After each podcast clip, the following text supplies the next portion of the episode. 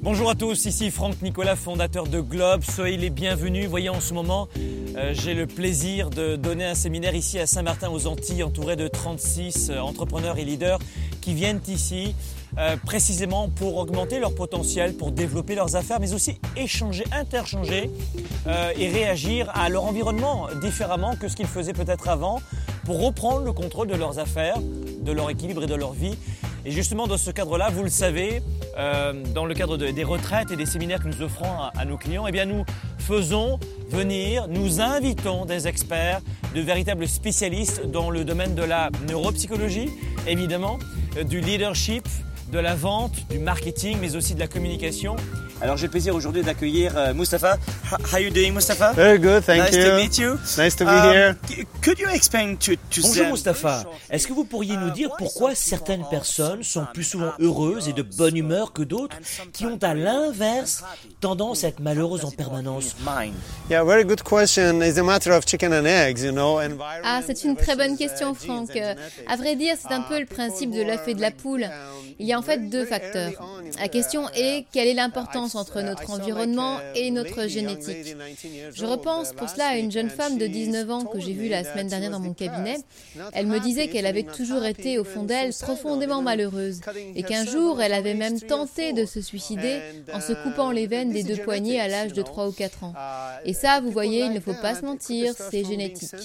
Ce type de personnes qui ont une propension génétique à être malheureuses et dépressives sont extrêmement sensible. Si vous voyez un enfant pleurer en permanence, se replier sur lui-même, se retrancher, avoir peur de beaucoup d'aspects de la vie quotidienne, ça c'est de l'ordre de la génétique.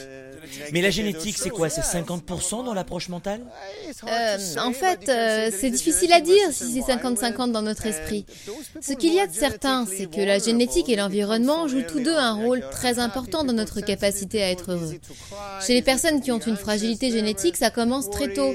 Elles pleurent facilement, elles sont très sensibles, elles sont facilement anxieuses, peur du noir, peur d'être seules. Ça, c'est la génétique. Mais vous pouvez avoir une personne comme ça très fragile dans un bon environnement avec de bons parents et tout va changer pour elle. Vous pouvez contenir ces réactions génétiques primaires, voire même les changer. Si bien que ces enfants ne sont pas sûrs de devenir un jour dépressifs, ni même d'avoir une fragilité psychiatrique.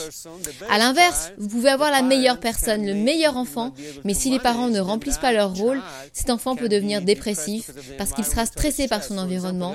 Vous pouvez avoir un enfant équilibré, mais si vous le stressez, si vous le frappez, si vous abusez de lui, eh bien, il va devenir déséquilibré. Donc vous voyez, c'est ce que je vous disais, le bonheur est dans notre tête, c'est un peu l'œuf et la poule entre l'environnement et la génétique. C'est difficile de dire lequel des deux est le plus important. Mustafa, je voudrais savoir, est-ce qu'il faut absolument être un leader pour réussir professionnellement aujourd'hui?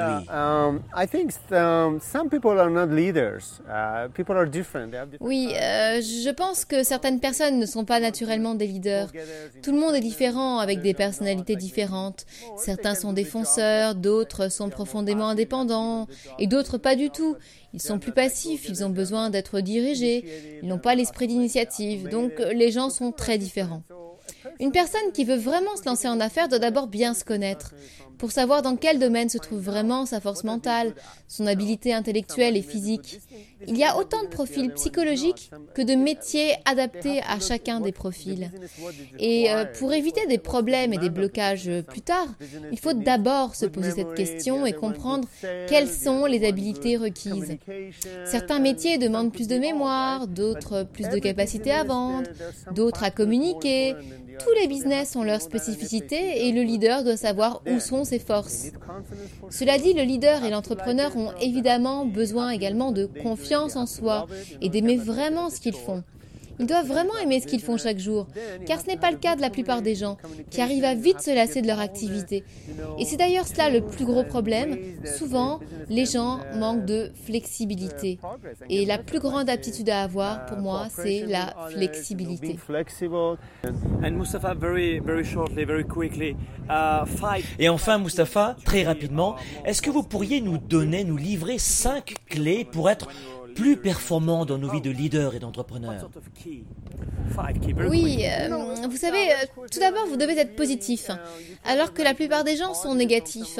Euh, il faut éviter d'être paranoïaque, suspicieux, car cela rend malheureux et c'est contre-performant. Donc, être positif, c'est la clé numéro un pour un leader et un entrepreneur, mais aussi pour être plus performant dans son quotidien. Clé numéro 2, avoir confiance en soi et avoir de l'estime pour soi-même et pour ce que l'on fait. Si vous n'avez pas cela, vous devez être accompagné et coaché pour renforcer cette aptitude. Donc vous devez avoir la plus grande confiance en vous pour être performant. Troisième clé, euh, la flexibilité. Vous devez garder l'esprit flexible. Si vous n'êtes pas flexible, si vous êtes rigide, là encore, vous devez travailler là-dessus, c'est très important, la flexibilité. En quatre, euh, faites en sorte d'être dans le bon secteur d'affaires. Assurez-vous d'être dans votre domaine de compétences. Comme nous, le disions tout à l'heure, il faut aimer ce que l'on fait. Et enfin, cinquième clé, je dirais la communication. Vous devez avoir des habiletés pour bien communiquer avec vous-même et avec les autres. Donc voilà en résumé les cinq clés euh, pour mieux performer. Thank you very much, Mustafa. Thank you for everything. Very welcome. Take care and uh, have a great seminar, great holidays too. Yes, I know. And see you later. And great place. Yeah, Thank you very much. Thank you very much. Merci, à- merci à tous de, de nous avoir écoutés. Voilà, vous avez compris de quelle façon aujourd'hui on peut toujours et encore plus reprendre le contrôle de sa vie, de son, euh, de son mind, de, de- de son, de- de son état d'esprit, de son cerveau, j'allais dire. Mais c'est surtout en vous que vous devez retrouver les ressources, la capacité de voir les choses différemment. Nous sommes tous conditionnés. Vous devez vous reconditionner ou vous déconditionner selon l'environnement dans lequel vous êtes, puisque vous avez compris, on l'a vu avec Mustapha, que l'environnement joue pour 50% dans notre capacité à rester positif, à être productif. Et évidemment, il y a la génétique qui joue de 50%. Donc euh, vous voyez que personne n'a d'excuse pour être malheureux toute sa vie, puisque nous avons toujours la capacité d'avoir un futur très différent de notre passé en changeant nos croyances, notre état d'esprit et la façon dont on voit les choses. Merci encore, soyez des leaders actifs, déraisonnables et inspirants pour un monde meilleur. À bientôt.